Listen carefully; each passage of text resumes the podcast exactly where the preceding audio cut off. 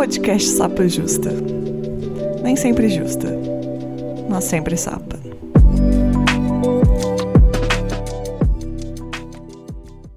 Olá, sejam bem-vindos ao Sapa Justa. Eu sou a Letícia, a host desse podcast, que não sou sempre justa, mas sou sempre sapa. Meus pronomes são e dela, e eu sou uma mulher cis, branca, lésbica de Belo Horizonte. E hoje aqui comigo. Ah, vocês não vão conseguir adivinhar quem. Vão saber, né, que vai estar na, na capa do episódio. Mas isso que eu, que eu chamo de participação especial. Nada, por favor, se apresente. Oi, pessoal. Meu nome é Nara Lívia. Sou editora desse podcast, que não é sempre justo, mas é sempre sapo. Exceto por mim, que sou bissexual. Amei. Eu uso todos os pronomes. Atualmente eu tô usando mais o masculino e o feminino. Sou uma pessoa não binária, branca e bissexual de Fortaleza, no Ceará. Eu amo Fortaleza. Ai, depois a gente vai ter que comentar que Fortaleza teve o primeiro encontro de ouvintes Sapa Justa. Infelizmente eu não tava lá, mas quero ir ainda. Não, o encontro bobou, fotos ficaram maravilhosas. Não pude ir porque eu estava falecendo no dia, mas sobrevivi e irei pro próximo. Amo. Vamos combinar assim, lá para outubro talvez eu consiga ir. Aquelas que inventam que tem dinheiro. Não, mas vai ter, porque afinal, as ouvintes aqui que são de Fortaleza estão empolgadíssimas para encontrar e vão lhe apoiar no apoia.se barra sapajusta. Ah, isso aí. Tá vendo? Faltava a editora vir aqui, porque eu sou péssima para fazer esses pedidos. Tem que apoiar, gente. Esse podcast atualmente só existe por duas coisas. Pelas pessoas que apoiam, porque assim eu tenho dinheiro para pagar a Nara para editar. Porque assim, se não fosse edição, não existia mais esse podcast há uns bons anos atrás.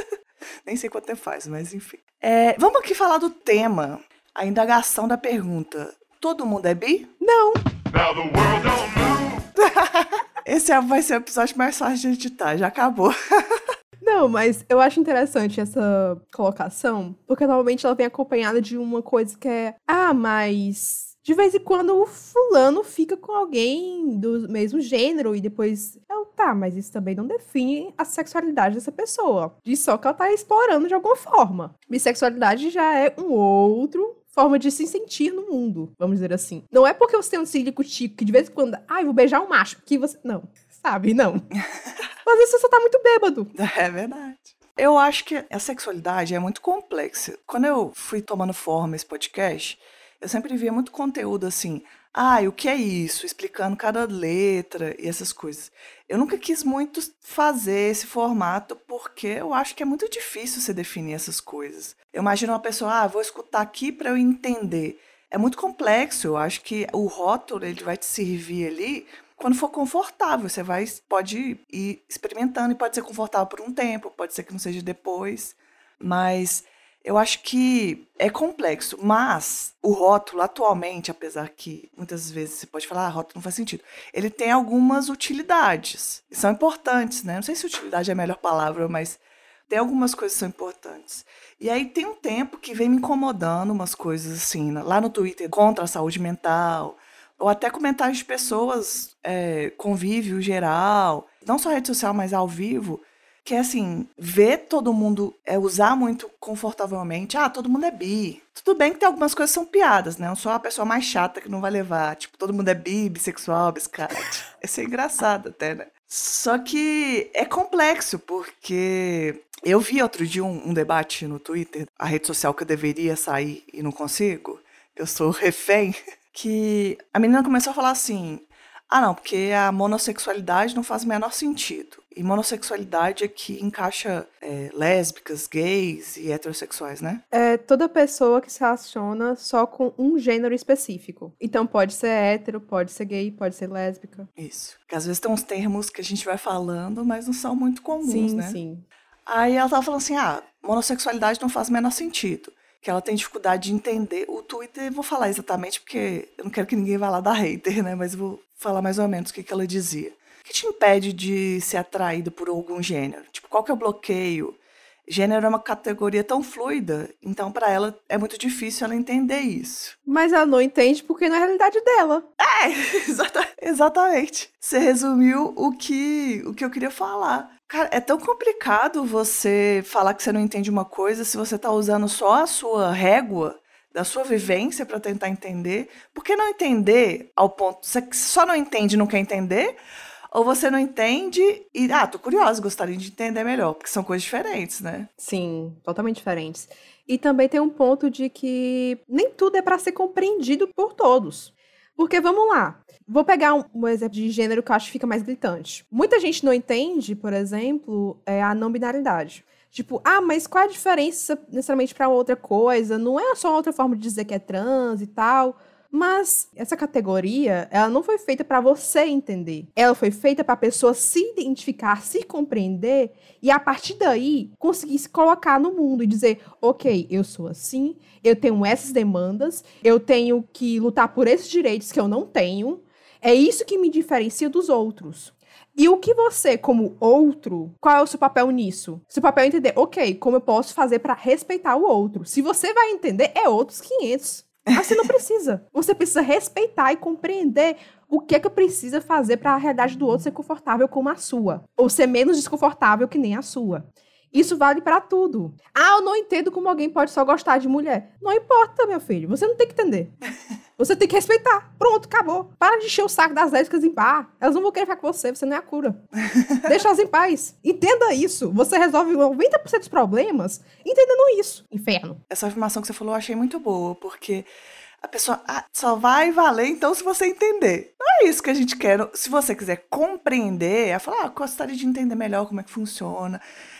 Um, um exemplo que você deu, eu gostei da nominalidade, também me, me lembrou um que eu acho que funciona também que é sobre a sexualidade. Uhum. Como assim ninguém tem sente atração? Eu sinto atração, então todo mundo tem que sentir.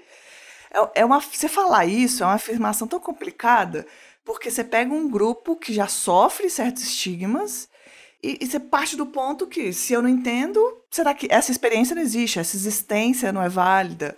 E desse jeito, você não entende nada, porque você está afirmando sempre de acordo com a sua, com o seu norte. Sim, tá se colocando como régua do mundo, né? Como régua do mundo. Não tem nada mais narcisista do que isso. Exatamente, comportamento narcisista. Eu, como uma mulher lésbica, eu ouvi por toda a minha vida, escuto ainda, que assim, como assim? Você não sente atração por homem, né? Um, uma coisa, um homem, uma coisa tão bonita, tão charmosa. É, e quando as pessoas me questionam isso, nunca me questionam sobre pessoas não binárias, nunca me questionam. É sempre sobre aquele homem padrão é, é uhum. é sempre sobre, é, sei lá, Brad Pitt, um, um primeiro homem que eu lembrei aqui, bem famoso. É sempre sobre aquela coisa mais estereotipada sobre, de atração vista como o, o, masculino, que, que as pessoas ficam indignadas que eu não sinto atração. Eu falo isso, né, que eu, quando eu era mais nova eu ficava assim, vendo quem que minhas amigas falavam que era um homem bonito, para eu repetir, porque eu não entendia o que estava acontecendo. Então a pessoa que não passou por isso, ela não vai entender, mas... Eu gosto muito desse exemplo porque ele é muito marcante, né? E foi algo que aconteceu comigo durante muito tempo. Lá no início, a Lívia, de 13 anos, jurava que era sapatão. Jurava de pé junto, porque eu não gostava de homem. Então, eu via as minhas colegas, via quem era o queridinho da escola. Aí eu dizia, ah, eu também gosto do fulano. Inclusive, foi engraçado, porque esse fulano era muito meu amigo. Tipo, ele era o popular da escola e, por acaso, ele era meu amigo. E ele acabou fazendo uma surpresa junto com uma amiga minha, né? De, ah, vamos fazer ela ter o primeiro beijo dela, sem ela saber. Que? Exato. Não, foi tosco, foi tosco. Foi assim, essa minha amiga me prestou, passando tipo um gloss, algo assim. Aqueles da Avon, sabe? Uhum. Assim, ah, prova isso aqui, ele é gostosinho. Eu passei, no que eu passei, esse menino, ah, deixa eu provar, e me beijou. E ela saiu correndo. Só que eu não, assim, ela tinha combinado e eu não sabia de nada. Eu fiquei tipo, cara, não quero. E aí eu fiquei tipo, ele não, mas como assim? Você gosta tanto de mim? Todo mundo sabe que você gosta de mim. Eu fiquei, não. E aí, é, depois de anos, eu encontrei de novo esse meu amigo. Ele tava namorando uma colega minha. E ele ficou, nossa, e tal, eu fui teu primeiro beijo, né? Eu, não. Eu te falei isso no dia, não foi. o meu primeiro beijo era a fulaninha que eu estava meio que paquerando na época. Aí ele, pera, esse, essa história que falava nos corredores, essa fofoca, era verdade? Eu, era. Eu nunca gostei de ti, não. Aí ele, mas como é que tu não gostou de mim? Eu era tão bonito. Ah, mas que autoestima, né? Do... mas por acaso ele realmente era muito bonito, mas. E essa experiência específica, ela, ela me marcou durante muito tempo e eu fiquei, será que eu sou lésbica? E passou um ano, né? Com 14 anos fui namorar pela primeira vez, assim, oficialmente, mostrar pra minha família, bem adiantada, convenhamos. Uhum. Com o meu namorado da época, e eu chegava pro meu namorado assim, off, e eu falava: Olha, me desculpa, mas eu posso não te chamar pelo seu nome? Posso chamar. Aí eu falava um outro nome que era um nome feminino. E ele falava: Ah, sim, eu acho que eu até prefiro. Gente. E isso, 14 anos, ele 15. Passou-se alguns anos, recebo mensagem assim: Oi, tudo bem? É, então, lembra que tu me chamava pelo nome feminino? Eu acho que eu me descobri mulher trans. Ah, que tudo! Que história é muito boa! Sim! E a gente é amiga até hoje. O nome dela é Loise Amanda. E, e foi outro momento que eu fiquei: será que eu realmente gosto de homem? Porque vários homens que eu fiquei ao longo da minha vida não eram bem homens. E eu nunca gostei de tratá-los como homens. Mas, infelizmente, é, eu gosto de homem sim. Depois você vai ter descobriu. né? Não, mas é, é engraçado, porque durante a minha adolescência inteira, eu não me via com homens, no geral. É, eu me relacionava mais com as meninas, né? E com homens eu sentia mais uma pressão. Porque em alguns episódios, inclusive, aparece que o relato do tipo, nossa, eu ficava com os caras, mas não sentia nada, tinha uma certa pressão pra né, ter as pessoas próximas ali. E a minha adolescência foi bem complicada nesse aspecto, do tipo, as meninas não ficavam perto de mim porque tinham, entre aspas, medo de. Não, gente, não sou um predador. Enfim, nunca fui. Mas tem essa fantasia de que as pessoas que, né, são LGBT de alguma forma são desesperadas. Alguns são, mas não desse nível. Verdade. Então, é, muitas vezes eu me sentia muito sozinha, eu percebia que, ok, talvez eu tenha que ficar com um cara pra ser uma. pra, tipo, ter uma validação de que, ok, eu sou pessoa segura pra você ter uma amizade. Então, é complicado. E eu só fui entender mesmo que, ok, é bissexualidade mesmo, já quando eu entrando na faculdade, que eu percebi que, ok, eu realmente tenho interesse nesses caras. E é genuíno, não é porque eles, eu quero tratá-los no feminino ou algo do gênero. Não é isso. Mas é, é bem doido. E eu acho que minha história é bem atípica nesse sentido. Cada história também ela vai ser construída de alguma forma, né? Algumas pessoas podem identificar com a, a vivência de outras, mas tudo influencia, né? As nossas referências, é, quem que a gente tem de exemplo ou não de pessoas LGBTs em volta, ou na televisão, em mídia. Tanto que a gente pode pontuar também como um marcador saúde mental mesmo da população bi, é justamente essa cobrança de você se alinhar a algum ponto que seja monossexual. Então, ah, não, você não é bi, você é gay, ou você é hétero, ou você é lésbica. E quando você tenta se experimentar e tal, ou você é fetichizado, ou você é excluído. E é muito comum você ver nos relatos de pessoas é, bissexuais essa coisa de tipo, eu não me sentia aceito canto nenhum porque parecia que eu tinha que me portar de forma específica como se eu fosse de um grupo que eu não sou. E eu entendo que eu não sou. Hoje a gente tem muita referência bissexual. Algumas boas, outras. A gente já fala pra frente. Sim, também tem aquele ponto de que um tempo atrás a gente não vê essa possibilidade. É verdade. E assim, a gente tá falando de uma pessoa que tem 26 anos e fala de uma falta de referência com 13 anos. Não faz tanto tempo assim, né? São 10 anos aí, que é um tempo considerável, mas não faz tanto tempo. E não tinha essa representatividade, só tem a possibilidade de talvez ser gay. Sim. A gente sempre vai voltar que às vezes muita dessa bifobia, homofobia que acontece nessa palavra que todo mundo que a gente repete que todo mundo é gay, ela vai sempre voltar no que a gente falou ali no começo, que é tipo, eu colocando a minha régua de experiência em cima da outra pessoa. Porque tem pessoas que são gays, pessoas que são lésbicas, que passaram numa fase realmente de, de, ah, não, acho que eu sou bi. E a pessoa, porque ela passou isso, ela acha que todo mundo tá vivendo exatamente isso. Então, não. Quando eu era mais nova, eu já pensei que eu era bi. Mas você acabou de falar, eu, quando eu era mais nova, eu já pensei que eu era lésbica. Eu nem precisava voltar para mim e falar assim, ó, você que tá confusa. Mas as pessoas falam isso com outras pessoas bi com uma facilidade maior, né? Sim, e eu acho que também a gente é muito intolerante com a pessoa que está em processo de descoberta. A gente tende muito a dizer, a discriminar mesmo. Quem é que tem coragem de dizer, olha, eu tô aqui questionando minha sexualidade, questionando meu gênero, o que seja, e essa pessoa é acolhida dentro dessas possibilidades que ela está explorando. Eu, particularmente, não vejo isso dentro da nossa comunidade como um todo. E isso não é um problema de uma sigla A, B ou C. Eu vejo isso como, como um todo. As pessoas mesmo fazendo. Exato. E a bissexualidade, ela pode ser entendida como uma fase para muitas pessoas. Isso não era para ser um problema. Uhum. É, seu ponto, né? Eu sempre começo falando. Nem sempre justa, mas sempre sapa. Mas eu sempre fico brincando, ah, às vezes nem sempre. Às vezes nem sempre não. Pode ser que eu não seja algum dia, não me entenda mais como lésbico. Isso não é um problema para mim. Mas atualmente é como eu me entendo. E o rótulo de bissexual não me cabe, não me identifico. É, até porque no ponto que alguém vai virar e falar assim: ah, todo mundo é bi. Eu acho que a pessoa tá às vezes pensando que, ah, deve ter alguma pessoa que você vai achar, vai achar atraente algum ponto e aí a pessoa vai esmiuçando, entrando nesse ponto. Falei, isso desdobra em tantas outras coisas, porque esse é o mesmo argumento que um cara hétero usa para me assediar, para fazer coisas, tipo assim, para me desrespeitar, para me desvalidar. Né? Então, por que a gente faz isso com. Nossa, isso me lembrou. Vai tangenciar um pouco do tema, tá? Mas isso me lembrou muito de quando Elliot se assumiu trans, Elliot Page. Que todas as pessoas que amam mulheres tinham um, um leve crush, vamos dizer assim. Uhum. E aí, quando ele se assumiu enquanto homem, eu vi muita gente caindo pra cima das lésbicas perguntando: ah, então abre uma exceção? Então abre exceção para qualquer homem, né?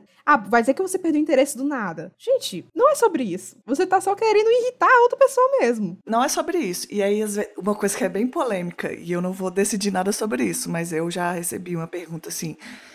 Ah, eu acho alguns homens trans atraentes. Será que eu estou errada em usar a denominação de lésbica? Eu falei, olha, isso é muito amplo, isso é complexo. O que, que você está fazendo efetivamente? Você está desvalidando uma pessoa diretamente? Você está invalidando aquela pessoa? Você não considera esse cara um homem trans? É isso que está fazendo? Acho que não, né? Provavelmente não. Porque tem pessoas que são abertamente transfóbicas e se relacionam com pessoas trans. Uhum. Isso não faz ela menos transfóbica ou não, sabe? Eu entendo que vem alguns questionamentos mas para mim, por exemplo, o título de sapatão lésbica é um pouco além do que só com quem eu me relaciono. Existe toda uma vivência é, que, eu, que eu construí com a minha vida que esse rótulo faz muito sentido para mim agora. É também um senso de comunidade. É um senso de comunidade, tem várias coisas. Você não vai ficar, ah, então essa pessoa se acha atraente, essa ou não, até porque existe um passo gigantesco entre essa pessoa que eu nem conheço se eu vou me relacionar ou não. Eu, eu costumo falar com minhas amigas que eu sou lésbica. E por que eu uso esse título? Porque eu não me vejo indo num date, sentando no bar e conversando com um homem. Uhum. Às vezes é essa régua que eu uso. É, eu tava conversando com uma outra amiga minha que se entende como bissexual, mas tá na dúvida ainda. Ela falou assim: ah, não sei, tenho pensado, tá questionando isso. E eu falei: ah, isso aí ninguém vai saber, só você. E aí a gente estava conversando sobre um vídeo do TikTok que a gente viu, que a menina falava assim: "Ah, eu me atraio por masculinidade, mais em masculinidade em mulheres, e não necessariamente em homens. E por muitas vezes eu achei que eu me atraía por homem. Aí ficou um negócio complexo, né? Sim. Porque gênero não faz sentido mesmo. Quando a pessoa levanta que gênero não faz sentido, eu concordo. Só que na sociedade que a gente vive hoje, não é só falar que gênero não faz sentido e botar todo mundo que é monossexual como transfóbico, porque aí você tá sendo transfóbico, porque tem pessoas trans que são lésbicas, que são gays. Ah, ficou confuso, mas é, é uma confusão mesmo. Sim, e também é, a gente tem que pensar que durante muito tempo a sexualidade era definida não por gênero necessariamente, mas por genitária. E aí você tem um choque de duas compreensões. Uma que acompanha o tempo, né, que é associando justamente a se eu sou uma mulher, eu me interesso por bucetas, então, necessariamente eu sou lésbica. E aí, qualquer coisa que fuja disso, de ah, a outra, a outra pessoa não é mulher, ou então a outra pessoa não tem uma buceta, já cria uma confusão. Mas é como se tivesse duas realidades existindo. Essa moderna, que repensa gênero de diversas formas, e essa mais tradicional, que ela não deixou de existir. E então, eu entendo a confusão das pessoas, apesar de não fazer parte da minha realidade. Porque para mim é realmente indiferente.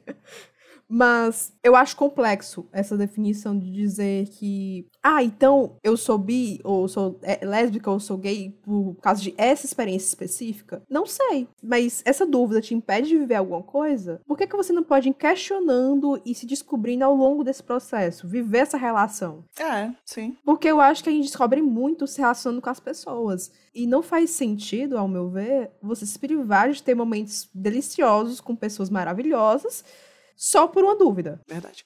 Ou ficar a, amarrado a algum tipo de rótulo. Porque para mim, o rótulo, ele nunca deve ser um delimitador. Ele deve ser um lugar de conforto. Se estiver desconfortável, vá para passear. Ou fica sem rótulo nenhum. Sim. se for confortável para você também. Porque nem todo mundo se sente confortável com o não rótulo. Porque não ter com o que se identificar também joga num espaço de muita solidão. Já tendo rótulo também tem a solidão, né? Mas Sim. fora dele ainda fica mais ainda. Sim, e nem todo mundo tá disposto a enfrentar isso. E tá tudo bem. Ou então não quer. Não faz sentido para a vida dela. E tudo bem. Quer dizer, é para ser tudo bem. é, eu acho que a gente tem como conversar sempre sobre isso sem impor muita coisa. Eu acho que as conversas elas podem ser saudáveis. Nunca a gente vai conseguir conversar sobre isso no Twitter, por exemplo. Não, não é o local, viu, gente? A rede que não basta você ter pai. Você conversar sobre coisas seríssimas. Você não pode ter pai. Não pode ter pai, não pode ter sorvete, não pode ter nada. Se espremer limão é, é infringir a leis dos direitos humanos. Cada dia mais louco aquele lugar. Às vezes eu fico falando, gente, eu tenho que sair de lá, porque vem um debate que eu falo, ah, gostaria de falar sobre isso, eu vou ler. E você fica assim, basbacada. Esse tweet que eu, que eu citei no começo eram assim, tantas pessoas falando tantas coisas homofóbicas. Pessoas dentro da comunidade. Aí fica engraçado, porque parece até o oposto. Começaram a falar que a bissexualidade tinha que ser a norma opa, isso parece heterossexualidade, a norma, sabe? Sim. Aí você cai num abismo, sabe? Você quer ditar como as pessoas devem ser. E é uma coisa que eu sempre falo também. É muito absurdo você colocar alguma coisa em cima da sexualidade, né? Tipo, uma sexualidade é transfóbica. Isso não existe, nunca vai existir. Pessoas são transfóbicas. Isso vai ser sempre o erro. É claro que a pessoa ali, ela estava tentando construir alguma coisa que eu acho que poderia ser interessante. Ela, como uma pessoa bissexual, ela falou assim: gênero não faz sentido. Como que você não se atrai por tudo, todo mundo e tal? Só que esse debate ele tem que ser feito com cuidado. Uhum. Porque essa pessoa ela não tem a vivência, talvez, que a que eu estou contando aqui. Porque eu já citei aqui em outros exemplos que eu já repeti muitas das vezes algumas coisas que hoje eu consigo entender como bifobia. Já fui bifóbica, né? Então, é, não falo isso com orgulho, falo com isso no lugar de que a gente tem que entender o que a gente passou para entender por que, que eu pensava dessa forma. Sim. E um dos meus pensamentos era assim, uma questão que eu ficava com raiva da pessoa que falava que era bi, porque eu falei assim, se ela se relaciona com homem com mulher, por que, que ela não fica com o que a sociedade aceita? É um pensamento muito raso, né? Só que é todo preconceito tem um pensamento raso, e era o que eu tinha. Porque eu pensava, ah, se eu fosse bi, eu ia ficar com homem, porque era mais fácil. Hoje em dia eu não tenho essa leitura. Mas é um pensamento muito comum. Uhum. Quando você conversa com pessoas bissexuais, você entende que não é a minha vivência. A vivência daquela pessoa é se permitir se relacionar com pessoas. E não é que ela vai, ah, agora eu conheci essa mulher aqui, não, mas eu tenho a possibilidade ali de relacionar com homem, então eu vou vetar essa atração que eu tô sentindo aqui e não vai rolar. Não é assim, né? Não, não é um bloqueio. Ver a bola e você pá! É. Não, não é.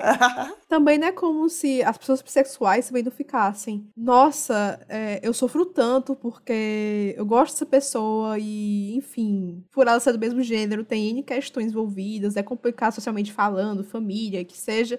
Por que, que eu não fui gostar logo de uma pessoa do gênero oposto? Isso também passa na nossa cabeça em diversos momentos. Principalmente quando a gente não se aceita direito. E algo que dói muito em relacionamentos com pessoas bissexuais, entre pessoas bissexuais, é a experiência de você estar tá se relacionando com pessoa do, do mesmo gênero que não saiu do armário. Porque a sensação que passa é que essa pessoa, ela nunca vai estar tá com você de verdade. Uhum. E sempre fica rondando aquela possibilidade do tipo, se comigo tá tão difícil, realmente pode ir atrás de algo que ela também goste e que seja mais fácil.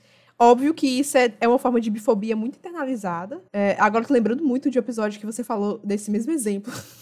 Não sei se foi você, você, ou foi alguma convidada agora, mas enfim. Mas esse tipo de coisa também passa na nossa cabeça. E a gente também desconstrói ao longo do tempo. E é doloroso. Muito doloroso. Porque ninguém gosta da sensação de poder ser trocado. Claro que isso não diz respeito com as possibilidades de gênero de atração que a pessoa tem. Não é isso. É só se a pessoa é uma safada ou não.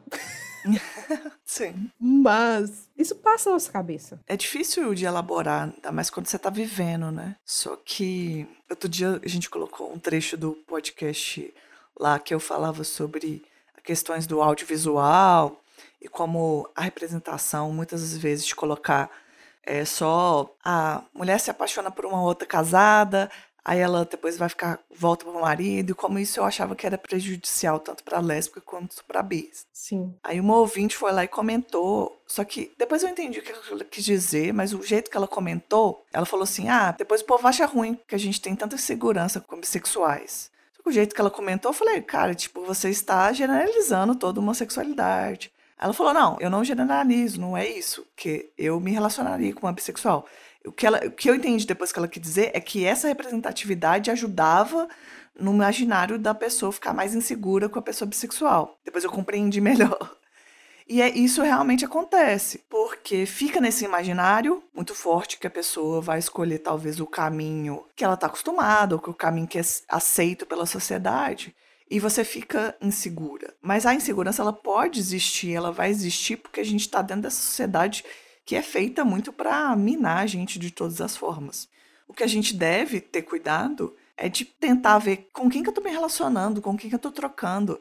Será que essa insegurança não é porque essa pessoa me passa uma insegurança e não necessariamente a sexualidade dela que é o fator que influencia sobre isso? Exato. Nossa, e isso especificamente me lembrou de, uma, de um relacionamento que eu tive. Inclusive, eu deveria ter mandado essa história pro podcast da Bia. Tem uma ex, mas não mandei. Vai ficar Nada aqui público é... mesmo. A gente vai ficar fazendo cross, crossover. Bia Carmo, um beijo, adoro sua voz. Enfim, isso me lembrou um relacionamento que eu tive é, faz um tempo com uma moça que ela era bissexual e não assumida. E muitas vezes a gente tava conversando e era sobre a gente, era, ou então era sobre coisas que a gente queria fazer. E vinha um comparativo com o relacionamento que ela teve com um cara que era, ai, muito forte da academia, todo grandão e não sei o que, bem heterotop. E eu ficava tipo, tá, por que que esse comentário. Então, e era sempre muito do nada. E tinha situações que me deixavam muito desconfortáveis. Tipo, teve um aniversário de um amigo dela que era gay, que sabia do nosso relacionamento e tudo. Chegando lá, ela não ficou perto de mim. Nem me apresentou pra galera. Por acaso eu conheci uma pessoa, assim, de vista, essa pessoa ficou tipo, ah, você aqui! E aí ficou comigo. Mas o aniversário do amigo dela não ficou perto de mim. Chegou, teve um momento até que a mãe do aniversário a gente disse assim: Pô, não vai ficar perto da namorada, não, sei do lado dela. Aí é a bissexualidade que me deu insegurança na relação. Ou foi a relação em si? A relação em si. Eu tive outros relacionamentos com outras pessoas bissexuais. Inclusive, depois desse relacionamento, namorei outra mulher bissexual. E isso não existiu. Exatamente. E isso é perigoso. Eu sempre falo que é perigoso tudo que a gente vai falar que só uma coisa é certa. Porque você vai achar, não, ah, eu tive essa experiência aqui com uma bissexual. Agora não vão mais dar match em bissexuais no Tinder, ou sei lá qual foi a forma que você vai usar. Aí você conhece uma lésbica que ela vai e te deixa insegura, porque tem gente que trabalha dessa forma. Ou porque uhum. você não tem um match ali do jeito de comunicação, né? Pode ser. Ou que a pessoa, ela é assim mesmo, ela gosta, ela alimenta aquela coisa. Tem gente que é assim. Aí aquela lésbica vai e te deixa insegura. Aí você vê assim, ah, ela é lésbica, ela tinha cabelo curto. Então agora eu não me relaciono com bissexual, não me relaciono com quem tem cabelo curto. Aí vai se relacionar com a que tem cabelo comprido. Ah, ela. Ih, aí ela era de Uberlândia. Aí eu não me. Entendeu? Tipo, você vai, você vai generalizando tudo que você vai vivendo, porque você vai achar que se você conseguir generalizar tudo, você vai se bloquear. E aí você não está olhando exatamente para o ponto que deveria olhar. Que é o que, que você está repetindo ali, qual é a dinâmica né, que o seu psicólogo vai te apontar ali que você não Sim. tem dedo podre, você tá ali repetindo um padrão nocivo para você. Nossa, isso me faz lembrar muito daquela discussão que, ah, é muito comum você ouvir mulheres bissexuais reclamando de experiências sexuais com outras mulheres. Porque, nossa, quando eu escuto minhas amigas lésbicas falando, parece que é incrível e não sei o quê, e eu achei tedioso. É muito comum esse tipo de narrativa. Mas talvez você tá escolhendo pessoas para transar que não combinam com a sua forma de transar. É só isso. Ou talvez essa pessoa, ela só, ela só se sabe transar da forma, sei lá, com o homem, e aí ela leva essa experiência lá pra outra mulher, e aí, tipo, não bate, porque Uhum. assim, você não conversou sobre, não entendeu o que, que quer. E experiências ruins, acho que são possíveis com qualquer pessoa. Gente, todos os gêneros podem transar bem. Todos os gêneros também podem transar mal. Exatamente. Acontece com todo mundo. Então, assim, pode ser só falta de comunicação, porque um problema muito comum é você saber se comunicar mais com um gênero do que com outro. E convenhamos, pessoas nascidas como mulheres, são entendidas como mulheres pela sociedade, dão pra ela um manual de como se relacionar com o homem e como conversar com o homem, como fazer tudo com. Então você chega diante de uma mulher e você não tem isso tutorial. Então como é que você vai comunicar coisas que às vezes são tratadas como um tabu ou insegurança? É engraçado que a pessoa que conta, todo mundo é, é ruim de cama, né? Só a pessoa que ela que é boa de tudo. Ai, gente, olha, você que é estrela do mar, você sabe que é uma estrela do mar. Não tem como você ser boa sendo estrela do mar. Começa por aí. É isso aí, eu concordo. Esse negócio que você falou, eu acho muito importante. É uma coisa que eu queria falar. Que eu já passei por isso e recentemente eu ouvi uma amiga passando por isso também.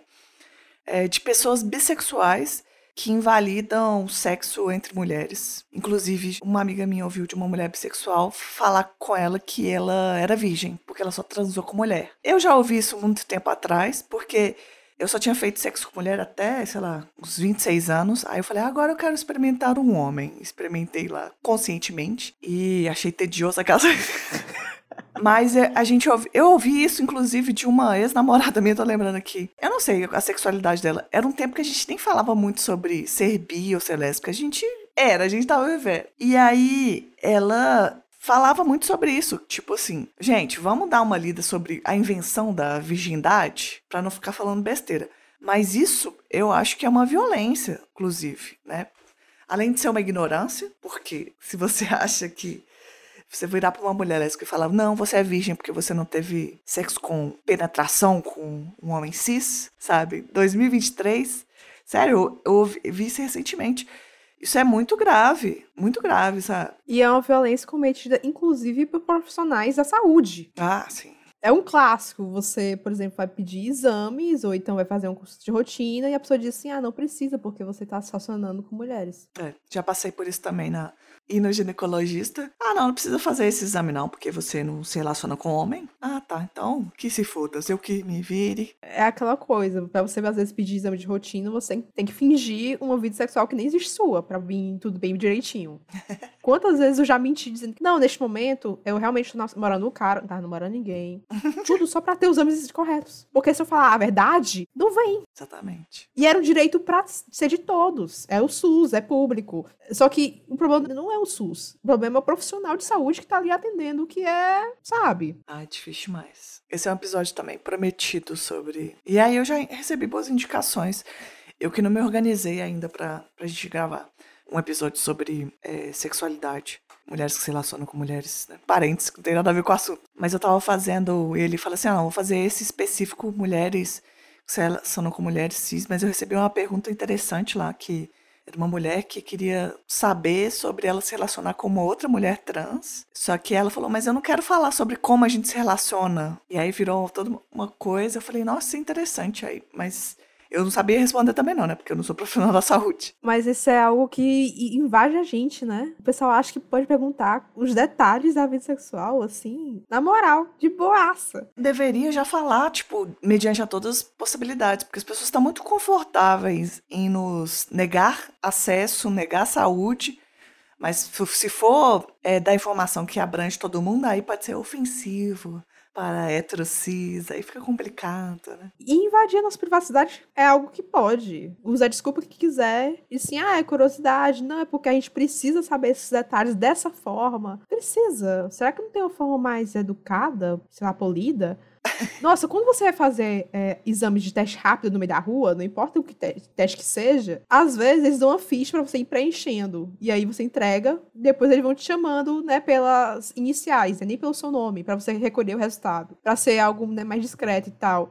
Por que que para algumas consultas mais íntimas e que talvez precise abordar esses assuntos, a gente não pode preencher uma ficha? Já resolveria o problema. Não estão afim de facilitar nada pra gente, não. É, eu fiz, assim, uma pauta extensa, né, Nara? A gente já falou que talvez nem ia caber tudo. Sim. Mas eu acho que sobre essa questão da, da bissexualidade, tem um ponto que eu que, quero sempre abordar, mas eu vou fazer um desabafo aqui. Eu tenho medo das vezes que eu vou falar isso, vi um monte de gente que eu não gosto concordar comigo e usar isso para ser bifóbica, sabe? Mas ao mesmo tempo, eu acho que a gente tem que falar sobre isso, porque tem muitas pessoas famosas que usam é, da comunidade LGBT, e aí a, a, pessoa pode fazer parte da comunidade, ou como pode não fazer, mas ela usa de forma marqueteira para monetizar isso. Isso não é novidade. Eu estava lembrando, por exemplo, não sei se todo mundo vai conhecer mas tinha aquelas Tatos, que eram duas russas. Nossa, sim! Gente, foi o primeiro beijo que eu vi na vida e ele é falso. Nossa, eu chorava com aquela música. Eu ficava, e eu nem, ach, nem sabia que eu era lésbica ainda.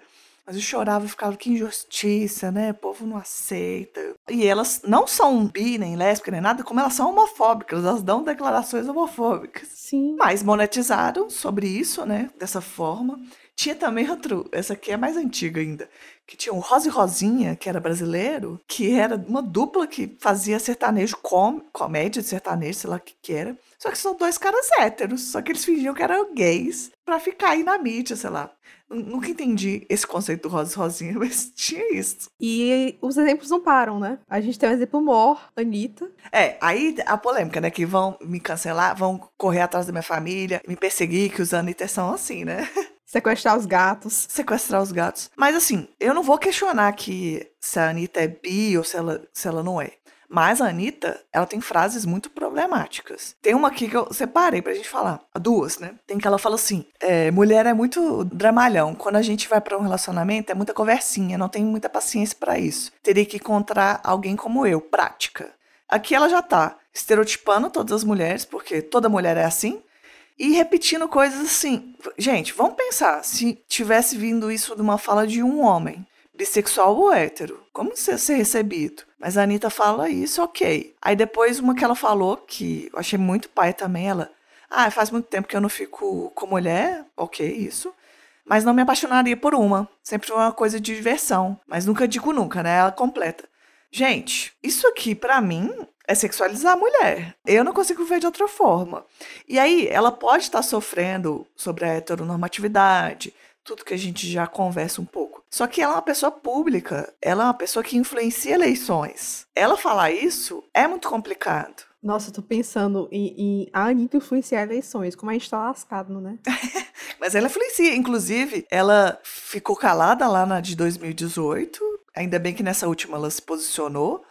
Mas eu, eu fiquei muito irritado em 2018. Porque é, eu, eu, briguei com um colega de trabalho meu. Ele falou: o que, que a Anitta tem a ver com isso? Eu falei: gente, se ela está indo na parada LGBT cantar, por mais que seja muito para agradar os gays, se ela vai lá cantar, ela tem que se posicionar. Tá, ela pode ser uma pessoa bissexual que não quer ser holofote, não que ela tem esse direito também, mas ela se coloca na hora de ganhar dinheiro. Uhum. Então, isso é um passado. Pelo menos isso ela melhorou. Só que essa, essa declaração dela de que ela não se apaixonaria por uma mulher é recente. Sim. E assim, eu não tô aqui para dizer quem é bissexual e quem não é. Mas eu acho extremamente complicado você se colocar enquanto pessoa bissexual e colocar que certo grupo só serve para diversão. Isso é muito objetificador e assim, ok, sexualidade tem um quê de objetificação de alguma forma, né? Mas. Ah, tem um limite do razoável, sabe? Isso aqui não é razoável. É uma declaração é. que eu não acho que. Assim, às vezes se ela fosse falar isso com uma amiga dela lá questionando, tentando entender, eu já ouvi muita gente falando: ah, sexualmente me sinto atraída, mas emocionalmente não. Eu acho que existe esse debate. Sim, mas aí.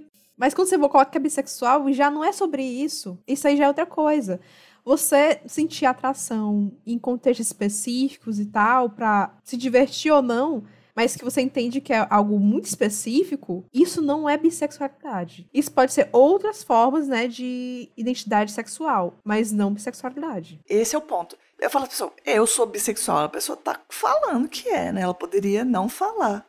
E é isso que me incomoda, porque eu acho que fica ruim para as pessoas bissexuais, porque ajuda, né, no, no imaginário, né, não que justifique se, as pessoas serem bifóbicas com isso, mas ajuda. E é, a gente estava falando né, antes de Gavral, Reinaldo Gianecchini também fala várias coisas, o cara famoso daquele fica falando que ele se acha melhor por não frequentar lugares que ele acha que é gay, sabe? Mas apoia muito. É, É aquela coisa, sabe aquela pessoa que é aliada e coloca que é aliado bem grande? Tipo assim, é um esforço tão grande pra dizer que não é gay. é porque parece que não quer. Não, não quero me misturar com, com esse povo, mas eu quero tirar quando for proveitoso pra mim. Eu sinto assim, sabe? Sim, a pessoa se sente o Kiko, né? Não vai se misturar com essa gentalha. Mas tá ali brincando todo dia. Exatamente. Tá ali, convive, mora no mesmo bairro, mas não, eu sou diferente. É complexo. Eu acho que não é o caso de você virar e falar, eu não vou saber o que, que se passa na vida da Anitta. Mas ela está dando declarações com- é, prejudiciais para a comunidade.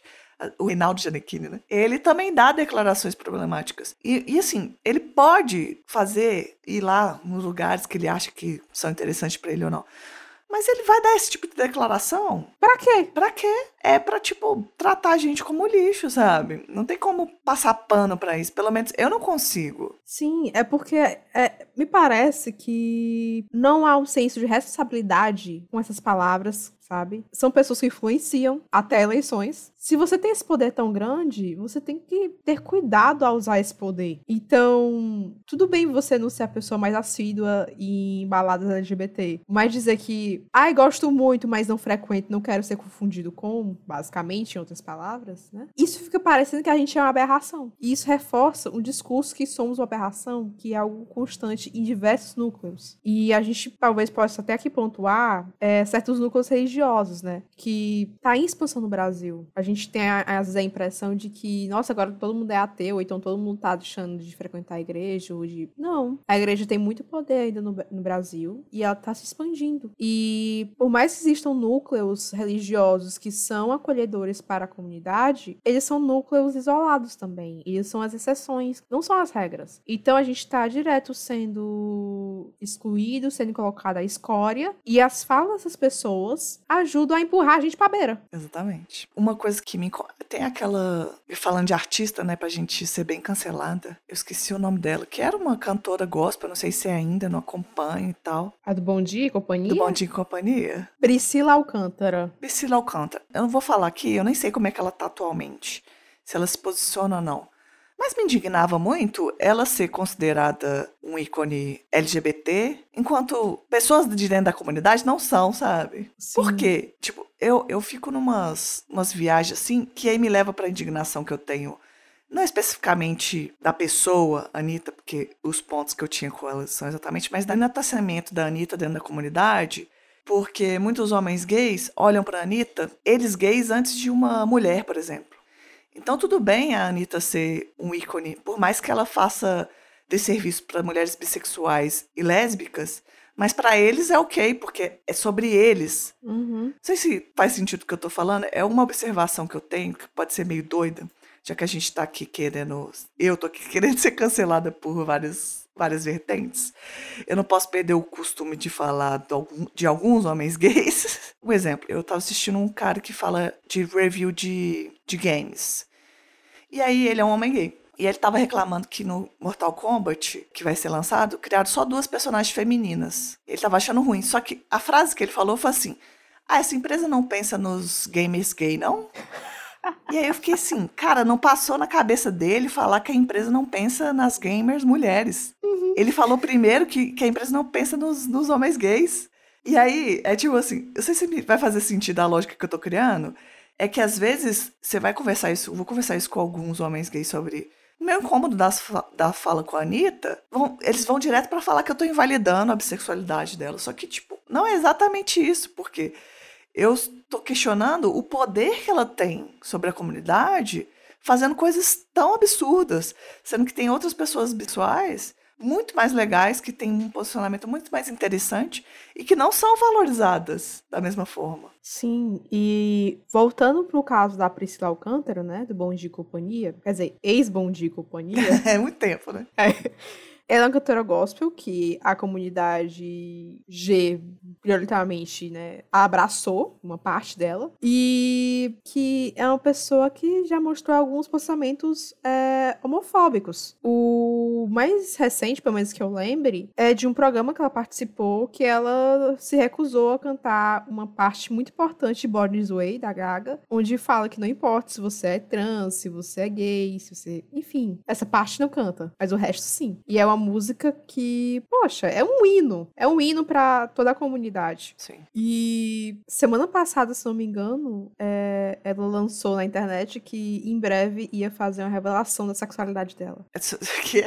É, ia ter uma revelação. Eu não achei qual é a sexualidade dela, mas assim, tem certeza que isso é a melhor forma de expressar aquilo que você é? Você sendo uma pessoa famosa que influencia as outras pessoas? É assim, e aí, independente de qual que for a sexualidade dela, a postura eu não acho interessante. E a gente tem que questionar também a postura das pessoas dentro da comunidade, né? Sim, e de novo, o problema não é ela ser cantora de gospel, apesar de isso me deixar levemente desconfortável, porque eu não sou uma pessoa, né, que tem boas experiências com a comunidade evangélica como um todo. É, existem contextos evangélicos que são acolhedores para a comunidade, Uhum. mas veja bem, em nenhum momento ela disse, ok, eu faço parte desse grupo que é acolhedor para essa comunidade específica, tanto que ela parou de cantar gospel. É, eu acho que ela pode ainda ter um, um caminho, né? Porque às vezes também a pessoa tá presa ali no- nos dogmas da igreja e tá nesse processo. Eu não quero julgar exatamente Mas assim, isso. ela tem muito dinheiro. A pessoa tem assessoria. A pessoa tem assessoria. Mesmo que ela não se entenda bem, existe uma forma de comunicar que é terceirizada e que pode ser muito bem orientada. Se não foi, ela deveria ter contratado outras pessoas, enfim, que seja. Existe responsabilidade e ela tem orçamento pra isso. Ela não é uma, uma cantora independente, ela não surgiu agora na internet. Ela veio da TV, É verdade. sabe? Não é a Pablo Vittar que veio do, do, do campo da MST. É, que fica recebendo hate só porque não tem banda. Aí o povo cai em cima. Ai, gente. Eu adoro a resposta da Urias quando, quando a, a, a blogueirinha. a blogueirinha perguntou da banda. Ela disse: Ah, pra que banda? Eu só tô com umas, umas panelas. Gente, É, Essa mesma coisa é pra boa. Pablo. A Pablo tem umas panelas lá, não precisa de banda. É verdade, às vezes eu acho desproporcional o enaltecimento de algumas pessoas.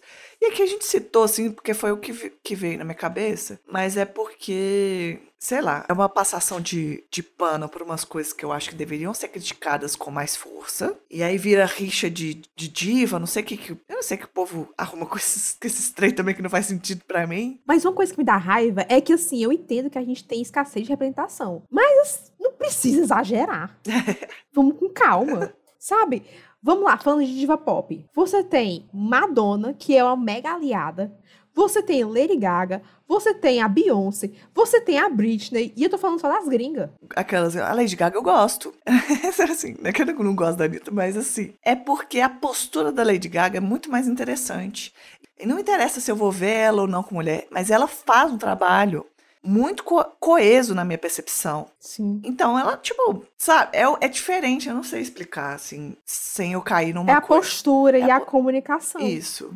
Ok, a Lady Gaga, por acaso, é uma mulher bissexual. Beleza. Mas, mesmo que ela não fosse, vamos usar o caso da Madonna. Uhum. A Madonna, pra quem é novinho e não tá ligado, na época do, do auge da AIDS no mundo, ela pegou a comunidade gay e tacou em cima do palco. Isso tem uma força incrível. A Madonna tem várias coisas erradas ao longo da história, mas assim, ela tem uma importância muito grande pra todos nós. Porque no momento onde todo mundo tava colocando a gente como sinônimo de doença, e por mais que esse, esse período pese mais quando a gente fala de homens gays, mas se reflete pra toda a comunidade, né?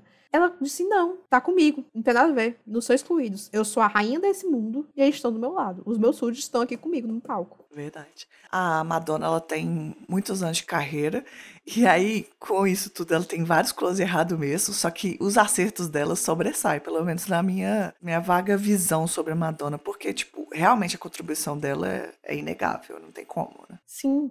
E a gente tem várias pessoas aqui no Brasil mesmo que podem servir de referência. No caso do pop nacional, a gente tem mais referência, né, de é, drag queens e travestis, né? Mas ainda assim são referências. Não dá pra abrir mão total. Agora, vendo um lugar de fã, a gente tem a maior referência de todas, que é a Ludmilla, a qual eu sou muito fã. Ana Carolina. Ana Carolina. Quem nunca chorou com Ana Carolina?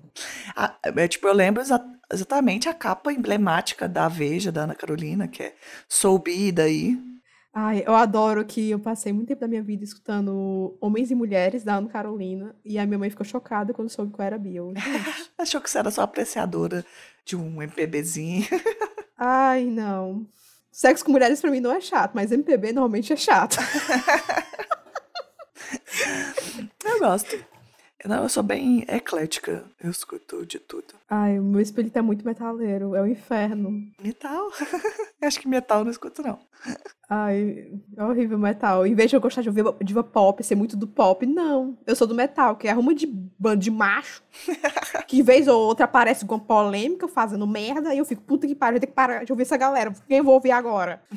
É horrível. Não recomendo. Gente, você que tá com esse probleminha de ouvir metal, pare enquanto há tempo, entendeu? Vá ouvir pop, MPB, um rockzinho indie, um samba, um, Um pagode, qualquer coisa. Um reggaezinho, qualquer coisa. Não vai pro metal, não. Isso, isso, isso não tem futuro, não. Eu sabia que você era metaleira. Eu gosto, eu sou uma sapatão que gosta de diva pop, mas eu gosto de pagode também. Eu já fui indie, né? Eu tenho esse passado, já fui roqueira indie, mas larguei isso pra lá. Ah, eu era a minha banda favorita, The Killers. Gente, vocês que estão estão ouvindo, eu mostrei a minha camisa do The Killers. É o meu pijaminha, tá? Inclusive, aquela namorada que eu falei, né, que é mulher trans, minha primeira namorada, foi ela que me deu essa blusa. Tá viva até hoje, essa blusa, sem como. Nossa, tenho uma história também de blusa de The Killers que uma ex que eu terminei. Foi bem dramático o término. Isso eu já contei aqui, mas enfim. Aí na hora que eu fui embora lá, eu saí catando minhas coisas, buscando tudo. E tinha esquecido a minha camisa do The Killers que eu deixei lá. Eu fiquei revoltada, mas aí eu não queria voltar a vê-la. Acabei deixando a camisa, mas eu. Acho que eu fiquei sofrendo mais saudade da minha camisa do que da ex. Ai, com certeza. The Killers é uma banda muito fofinha, o indie muito fofo. Eu gosto de The Killers muito. Já fui muito fã também. Eu gosto também. É que hoje em dia é, eu sou eclética. Eu antes era roqueira. Não gosto de me chamar de roqueira mais. Aí Agora eu sou é, realmente eclética. Não, saiu de moda. Depois de 2010 começou a ficar cafona ser roqueira. É, não, os roqueiros estão tudo antiquado. Antes roqueiro era a pessoa que era quebrando padrões, tal. Os roqueiros agora tudo neoliberal, né, fascista, tá doido? assim, tô Nossa, generalizando, né, mas enfim. Não, mas é, não recomendo. Eu sou, eu tento ser eclética, mas é meio foda, porque eu realmente sou mais do rock, e aí eu, o, o- pop ele me puxa com muita vi- violência, vamos dizer assim. E eu fico nesses dois polos. E só a Ludmilla para me ouvir fazer pagode. Sou muito fã de Numanice, mas eu também gosto de outros pagodes. Eu sou realmente eclética. E brega funk, nossa, brega funk é muito bom. Muito bom. Funk também. Mas voltando. Fala de música. Eu tava querendo escrever um episódio e aí pensei, tava desses solos, eu comecei a escrever e vi que o episódio tava todo sobre a Britney Spears. Eu falei, gente, talvez eu, eu grave esse, mas eu falei assim, acho que não tem muito a ver. Ou tem, não sei. Nossa, tem super a ver. Toda vez que eu penso na Britney, eu penso, nossa, tu falou dessa dupla, que eu esqueci agora como é que se pronuncia. Eu falava tatu, gente. Eu não sei como é que se pronuncia corretamente. É, tatu, mas é Tatum, mas acho que é tatu mesmo, que a gente conhecia como tatu. É, pra mim, as maiores lembranças que eu tenho de saber que eu gosto de mulheres de alguma forma, além do tatu, era a Britney, principalmente Oma Nasa, porque ela era o clipe inteiro pelado, tomando banho, esfregando no vidro. Eu ficava, meu Deus. Aí tinha um cara lá, mas assim, eu tava tão encantada pela Britney que eu fiquei, meu pai amado. Ela com vários tipos de cabelo, né? Nossa, sim. E em Toxic, né? Principalmente. Era Toxic? Agora não tô lembrando. Ah, era Toxic, né? Que ela tinha vários camelos, né? É, só sei que a minha skin favorita dela é ela com cabelo preto. Que eu achava, nossa. Que ela tá na capa do Blackout. É, mas aí eu como fã de Britney, quando ela tá com o cabelo preto, geralmente ela tá triste. Sim. Eu vou gravar um episódio só de Britney Spears. Por favor, grava. Eu vou adorar ouvir. Tu não tem noção. Eu sou, eu sou realmente fã de Britney Spears. E eu sempre falo, eu sou fã da artista e da pessoa. Eu não aceito que falem mal da Britney perto de mim. Porque tem todo um histórico que as pessoas vivem lá. E eu já convenci várias pessoas que não eram haters de Britney. Elas eram só misóginas. Sim. Outra história também. Nossa, eu vou adorar ouvir isso. Nossa, porque muito que ronda a Britney é justamente essa misoginia mesmo. Das pessoas não entenderem, de não verem ela como um ser humano, mas só algo para ser agradável para os outros. E ela não nasceu para ser agradável. Sim. Nossa, e eu lembro do, do auge que falaram que ela tava doida, que foi quando ela raspou o cabelo. Eu lembro de ver aquela cena criança, eu no TV Fama, sabe? Passando TV Fama, a Britney raspando assim a cabeça e eu olhando aquilo pensando, caramba, que libertador. Porque para mim, ali, eu, eu, eu, era muito nova, não tinha como entender. Mas eu tava olhando para aquilo e pensando, é, deve ser um momento que ela tá mais, sabe, completa de alguma forma. E depois que eu, de adulto, que eu olhei para aquilo, eu vi todas as pessoas criticando ela, dizendo que ela tava maluca. E eu, caramba, eu criança tava muito certo. Isso aqui é o momento de maior lucidez dela naquele período. Verdade. Porque é justamente para afastar tudo que não presta dela. É, estavam assediando ela de toda forma, né? Então você quer minha imagem? Eu distorcer a imagem aqui. Depois ela falando. As pessoas raspam o cabelo o tempo todo. Não sei por que, que vocês estão indignados com isso. Ah, porque uma mulher raspou o cabelo, né? Era isso. Uhum. E que tem um galã, né? Que é o Justin Falando merda sobre ela o tempo inteiro também. Esse é um bostinha. Nossa. Mas, antes que a gente faça aqui um episódio sobre Britney. que eu acho que sim, tem conteúdo, tem como abordar várias coisas. Sim, por favor. Eu tenho. eu fazer assuntos diversos, sei falar sobre Britney, sobre aliens do mar, que eu sempre falei que ia falar que nunca falei. É, Assim, a pauta que eu tinha feito aqui era extensa, a gente já sabia que a gente não ia conseguir falar tudo, né? Mas pra gente conseguir manter aqui um, um nível de tempo do podcast, que senão a minha editora me mata, e ela está aqui com a gente. eu gosto de falar isso. É pra ser ilustre, não é mesmo? Muito bom conversar com você agora, conversando com você, né? Que muitas das vezes eu converso só no meu imaginário. Nara, não sei o quê, a editora, não sei o quê. E agora a gente tá conversando realmente. Não que a gente não converse fora daqui, né? Mas no podcast. Sim, e conversando assim em ligação, né? É, sim. Em tempo real. Assim, não conseguimos abordar tudo. Eu acho que tem desdobramento sempre. Eu acho que o podcast vai ser sempre limitado, não tem como. Mas você tem alguma indicação, Nara? Você preparou uma indicação pra gente? A minha indicação é a série Feel Good. O TikTok me fez, me convenceu que é uma série maravilhosa. Basicamente, você tem um relacionamento entre duas mulheres é, onde uma é assumida e a outra não. E esses tipos de narrativa me interessam muito porque quando a gente sai do armário e fica aqui fora por muito tempo, às vezes a gente se torna meio impaciente, tolerante com o que ainda tá lá dentro. E quem tá lá dentro não consegue entender que abrir mão de tipo, ai, não segura minha mão nesse momento, ou então vou te apresentar como amiga e tal, também é uma forma de empurrar pessoas de volta. Então eu comecei a ver a série e eu gostei gostei muito. Acho que a série vai desenrolar bem. E vejam também e sejam mais carinhosos entre nós, sabe? Dá um abracinho, pega leve. Todo mundo já teve um momento mais complicado. E também é natural, é algo que acontece da gente.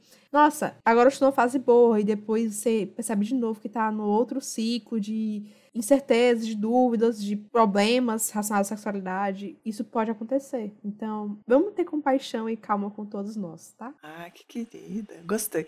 Eu. Sabe quem, quem me indicou essa, essa série e eu esqueci, nunca vi? Eu vou assistir também. Eu tava procurando uma série para assistir na hora do almoço. É, minha amiga é hétero e eu não assisti. Que, ab que absurdo, né? Ah, tua melhor amiga é hétero. É. Eu adoro que você tem um hétero de chaveirinho. Ela é minha hétero de chaveirinho, desde os 14 anos.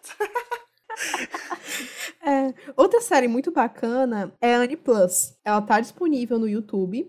E é basicamente você ter Anne e diversas relações, né? De, com, sempre com mulheres, com backgrounds diferentes, ou então que, enfim, tem um relacionamento um pouco mais complicado que outros, ou um, um que é mais quente e é só quente às vezes. Enfim, é uma série muito bacana. É, a Netflix comprou essa série. Ela não tirou a primeira temporada do YouTube, mas a segunda temporada tá só na Netflix gringa. Por algum motivo não veio pra Netflix Brasil. Pra cá na Netflix Brasil veio só o filme, que é Anne Plus o filme, plus o, sinalzinho de mais, no caso. E o filme, não sei, gente, mas assim, a primeira temporada dessa série no YouTube é muito boa. Eu recomendo muito que vocês assistam também. Ai, essa eu não conhecia também não. Vou anotar aqui para ver. Mas amei as indicações. Muito bom. Nara Lívia, quero te agradecer. Eu acho que foi incrível. É, volte mais. Agora você não vai arrumar desculpa. Ouvintes vão pedir e falar: Eu amei, Narali, por favor, volte, volte, volte. Volte pra falar de Britney. É, vocês mandem mensagem, manda ela no grupo de Telegram, porque aí ela não vai ter como resistir. E eu achei que foi ótimo, foi incrível, mais um excelente episódio. Muito obrigada, Letícia, por me chamar. É, espero que alguém goste. Mas se não gosta, por favor, não me fale, eu não preciso saber, tá? não me fale. Sem feedback negativo. Não, não, eu quero biscoito. Bissexual gosta de quê? Biscoito. Boa. Então, biscoitinho, tá? Sem lactose. Sou intolerante. Intolerante à lactose. Perfeito. E aí, gente, gostaram do episódio? Eu estou passando aqui só para lembrar que o Sapa Justa só é possível graças a uma parte de ouvintes que colaboram financeiramente para o projeto. Isso é feito por meio de uma campanha de financiamento coletivo. E você, quer apoiar o Sapa Justa? Divulgue os nossos episódios. Se você pode apoiar financeiramente, acesse o apoia.se barra sapajusta. Atualmente, damos preferências à plataforma de financiamento mensal, mas você pode apoiar pontualmente usando a chave Pix, que é o nosso e-mail, contatosapajusta.gmail.com. Quer fazer parte da nossa comunidade do Sapa Justa? Entre no nosso grupo de Telegram. O link é t.me barra podcast Sapa Justa. Lá a gente está construindo uma comunidade muito gostosa. Eu sou suspeita para falar, só que é muito boa mesmo. A gente comenta os episódios e muitas das vezes as ideias do episódio que eu gravo aqui vêm de conversa de lá. Vem fazer parte junto com a gente e vem construir esse podcast junto comigo. Apresentação, produção e pauta: Letícia Martins. Edição: Nara Nívia.